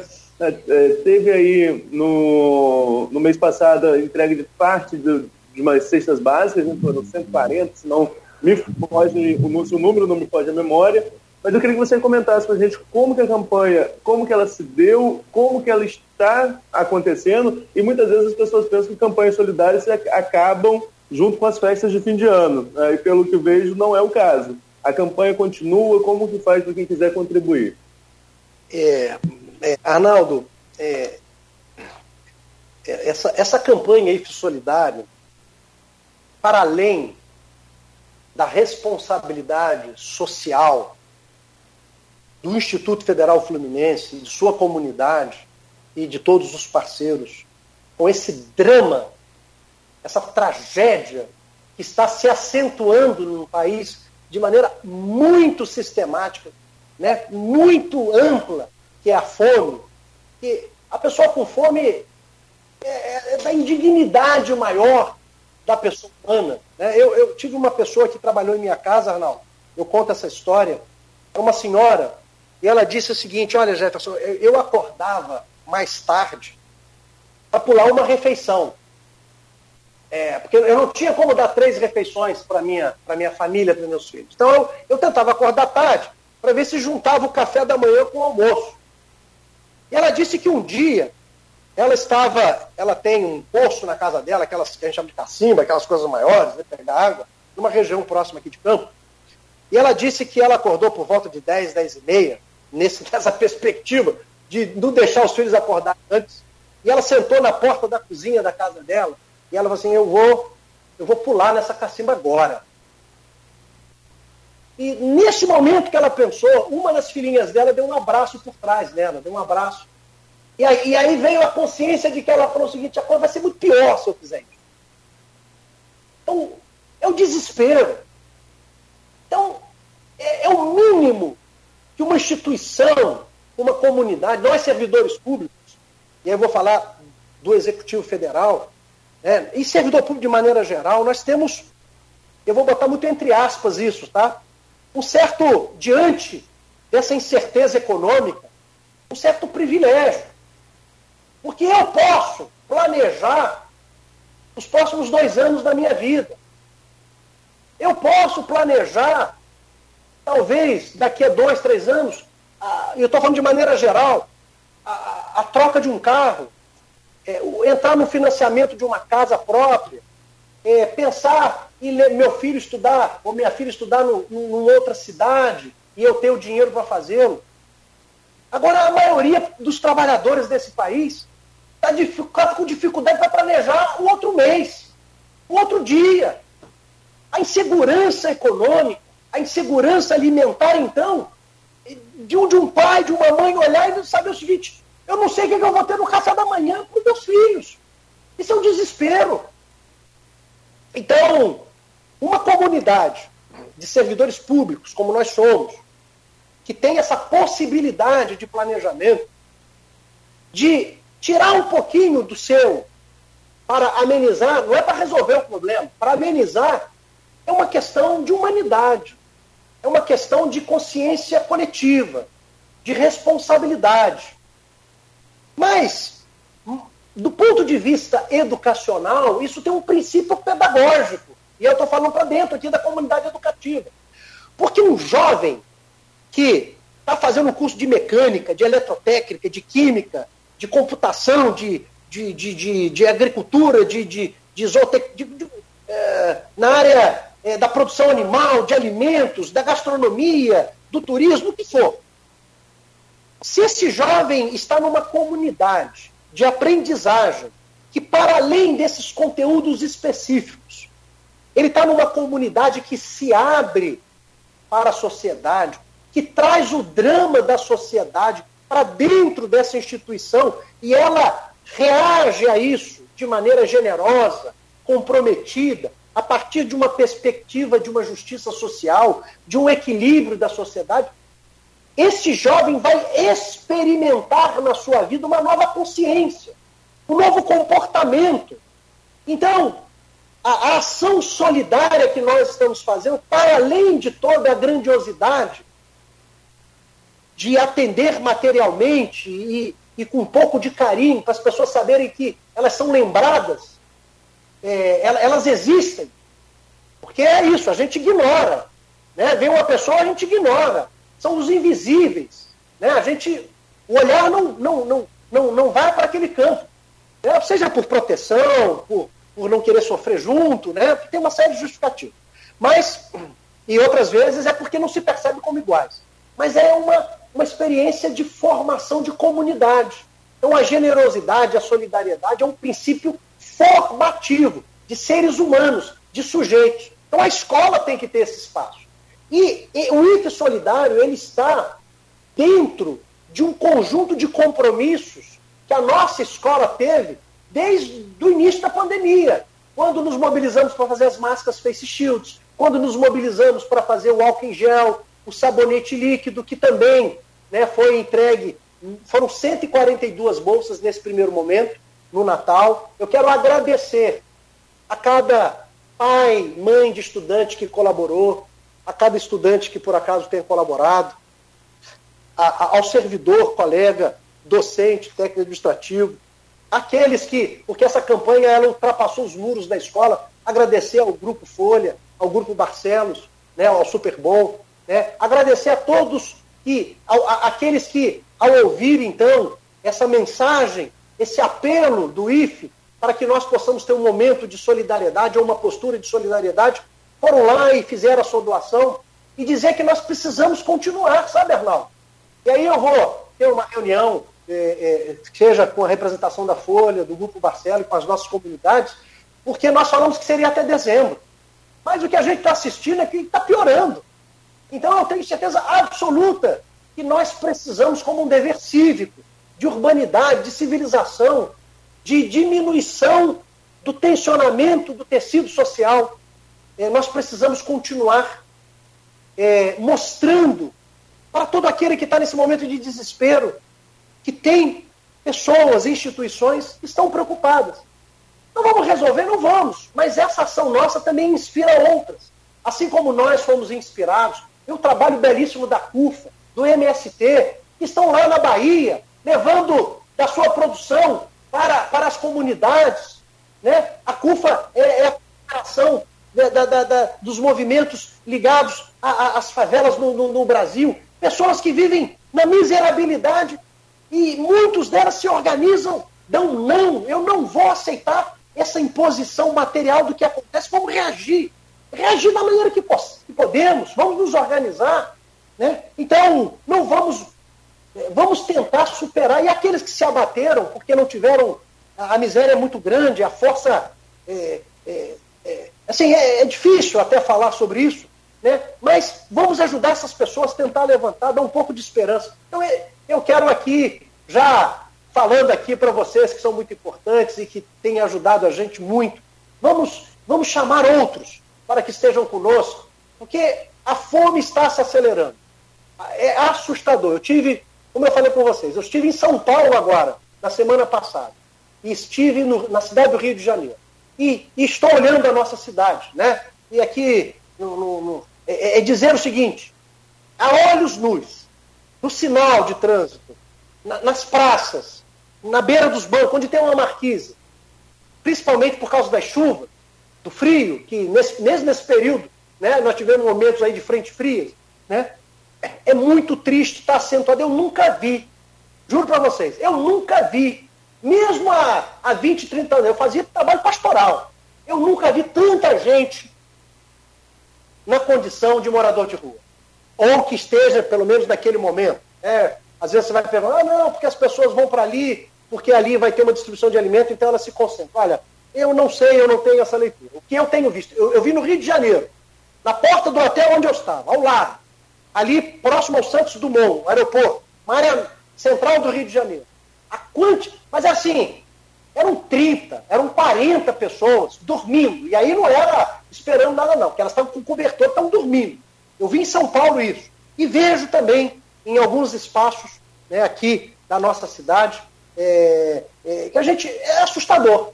Então, nós temos que juntar, junto ao poder público. Aqui não é uma crítica a A ou B de forma alguma, é chamar a atenção. Então, o IFE Solidário é um compromisso social, é uma formação de sujeitos, de pessoas engajadas nos problemas sociais. É para que o nosso aluno, nosso estudante saiba que tudo aquilo que ele aprende numa escola pública tem que estar a serviço do fortalecimento da sociedade. Não é um benefício pessoal, não é um benefício para a sua família, é um benefício para a sociedade. Quem estudou no IFE, quem estuda numa escola pública, tem que saber que, para além da sua família, que o incentivou para ele estar ali, chegar ali, além do esforço que ele fez para passar na prova, para estar ali, é, ele, quem pagou a escola dele, é aquele que está dentro de uma, embaixo de uma marquise. É aquele que, se ele fizer um projeto que ele não olhar o rigor técnico e olhar a exploração financeira, vai fazer o que aconteceu em Brumadinho, vai fazer o que aconteceu em Mariana, vai inviabilizar a vida de milhares de pessoas que ajudaram a pagar o estudo dele. Então eu sempre falo isso nas formaturas. O estudante tem que se formou numa escola pública, por exemplo, no nosso IFE, ele tem que ter a consciência de que o que ele aprendeu, que todos os talentos que ele desenvolveu, tem que estar a serviço de todas as brasileiras e os brasileiros que, de alguma maneira, ajudaram ele a se formar, porque pagaram o estudo dele. Então, ah, eu tenho certeza que o IFE Solidário precisa continuar. Nós vamos aqui fazer um apelo novamente a todos aqueles que podem, nesse momento, né, ajudar com 10 reais, com 30, com, com quanto puder. Porque nós conseguimos entregar 142 cestas de alimentos. É muito pouco. Mas melhorou um pouquinho a alegria ali no Natal. E, e as pessoas agora viram que, que, que, chegou. Então agora eu acho que isso fortalece, entendeu? É, agradecer a reportagem que vocês fizeram né, dando visibilidade, né, a voz do Cláudio Nogueira, né, pedindo e, e, chamando a atenção das pessoas né, para o IF Solidário. Eu quero agradecer muito, de gratidão, e nós podemos fazer mais se nós estivermos juntos, se nós estivermos comprometidos com a vida, comprometidos com o outro. É isso. Exato. Não tem nem o que colocar aí nas suas palavras, não, mas só agradecer por ter deixado colocar a minha voz ali e orgulhoso de fazer parte dessa campanha bacana, porque 142 é, é, cestas podem até parecer de fato pouco desse universo tão é, gigantesco que está a fome no Brasil. Mas se você somar pelo outro lado, 142 cestas são muitas cestas ah, se nenhuma campanha fosse feita. Né? Então. É, 42 nós, com outras de outra instituição, e, nós viemos, as, as, tem várias igrejas que se comprometem. Sim. Ao, algo somatório, então é isso. É isso. Se cada um se unir ao outro uhum. e fizer aquilo que é possível, o somatório é o que vai fazer a grande mudança. Você sabe que então, tem, desculpa, tem muita gente, Jefferson, mas muita gente que quer e nem sabe pode ajudar e nem sabe como ajudar. O programa de, de, de rádio AM que a gente tinha aqui na, na antiga Continental, que hoje é a Folha, tinha assim uma demanda muito grande de, de né, sempre de, de, muito pedido, de muita é, necessidade muita gente que conseguia ligar para a gente não sabia como ajudar em outros momentos, em outras campanhas. Então, a forma de ajudar está aí. Você mesmo já falou, no próprio jornal Folha da Manhã tem. Aqui na programação da Folha FM, a gente está chamando, orientando com o número de conta, a chave do Pix, para você fazer a sua colaboração, a sua doação. Parabéns, parabéns pela sua atitude eu preciso também registrar o papel fundamental do Sindicato dos Trabalhadores da Educação, do nosso sindicato Sinasef, que também hoje é parte desse rol dos organizadores. Então, hoje, o IFE, Grupo Folha, o Super Bom e o Sinasef, seção sindical aqui do Norte Fluminense, né, estão empenhados, estão e queremos aqui já fazer um convite. Se mais organizações quiserem estar conosco neste processo, né, serão muito bem-vindas e todos aqueles que puderem, na medida do possível, né, fazer a contribuição lá na chave nossa do Pix, né, funde. Eu, toda vez que eu falo isso, eu lembro da sua voz, sabe? Funde arroba é, é, é, é funde proif arroba é, não é isso? É, então é da Fundação Proif fundeproif.gmail.com. Então, a todos aqueles que puderem fazer uma transferência pelo, pelo Pix, tenham a certeza de que todo o recurso arrecadado se retorna-se em bolsas de alimentos que vão aí, né, nesse primeiro momento aqui da região né, de Campos, e nós queremos estender isso né, para a região noroeste, para a região Lagos, onde tem a extensão do Instituto Federal Fluminense. Então, a todos vocês, um muito obrigado. Tenho certeza que para essas 142 famílias, Arnaldo e, e, e Cláudio, é, o Natal foi um pouquinho melhor. Né? Foi um pouquinho melhor. Porque quando a gente entrega um presente para alguém e quando alguém recebe, até do ponto de vista biológico e mental, isso eu estou falando, alguns hormônios nossos dão uma sensação de gratidão. Né? A pessoa. Então é um ato que nos, nos humaniza. Tanto aquele que está deteriorado pela fome, pela miséria, é isso, é deteriorado. Ele, ele consegue, naquele momento, perceber que ele tem importância, que ele não é como tentam fazer, desprezível, invisível, é, não necessário para a sociedade, marginalizado. Naquele momento, ele se sente uma pessoa importante. Então, é, que a gente não sejam só esses momentos, que a gente possa construir uma sociedade melhor, onde todos estejam, sejam parte dela e que possam contribuir para o engrandecimento. Esse é o papel da escola pública, esse é o papel nosso, e que a gente possa, junto com todas as pessoas de boa vontade, as instituições sérias desse país, tem muita gente séria nesse país, em todos os setores, né? Então, é, e a maior parte das brasileiras e dos brasileiros são pessoas sérias, pessoas comprometidas. Não é verdade o que tentam é, passar a imagem, porque passam a exceção e não a regra. Então, a regra são de pessoas muito sérias, eu acredito nisso, e a educação é um espaço que pode potencializar o que tem de melhor em cada uma das pessoas. E aí o que você falou no início, o Cortella fala muito isso, essa pandemia revelou o que nós temos de melhor e o que nós temos de pior. Espero que ao final dela, porque não terminou, nós possamos olhar para trás, Arnaldo, e nos orgulharmos do que fizemos.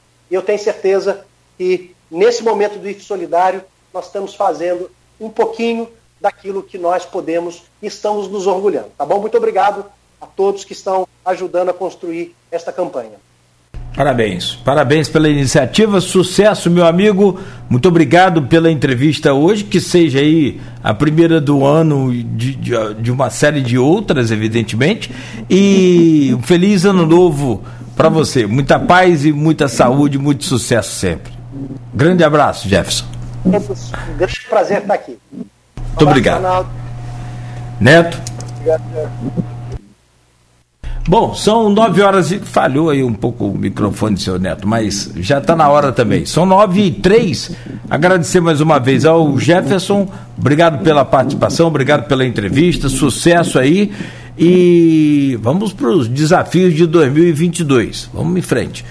É, amanhã o Folha no Ar estará de volta a partir das 7 horas da manhã. Vamos conversar com o Antônio Carlos Soares Amaral, o Toninho Buraca, candidato único à eleição da diretoria do Goitacás, a presidente do Goitacás agora nos próximos dias. Vamos saber os detalhes aí, como é que anda aí a vida do Azulão, que tem inclusive o seu único e, e valiosíssimo imóvel né, indo a leilão para pagamento de dívidas trabalhistas, né, Arnaldo? Então amanhã, às sete da manhã, estaremos aqui. Arnaldo, a você também, um bom dia, muito obrigado e até amanhã. Que Arnaldo também já foi. Ou tá aí? Olá, Neto. Eu eu tô aqui, mas o áudio que não está muito legal, mas dá tempo de agradecer é, é, direito ao Jefferson, obrigado pela disponibilidade de estar aqui com a gente mais uma vez, agradecer a todos os ouvintes, desejar um feliz ano novo e amanhã, se Deus quiser, a partir das sete, estaremos aqui. Se Deus permitir. Vamos lá, no oferecimento de Proteus Serviços de Saúde e Medicina Ocupacional com a qualidade certificada ISO 9001-2015, Unimed Campos, cuidar de você. Esse é o plano. Laboratórios Plínio Bacelar e o apoio de Unicred Norte Lagos. Quem conhece, valoriza.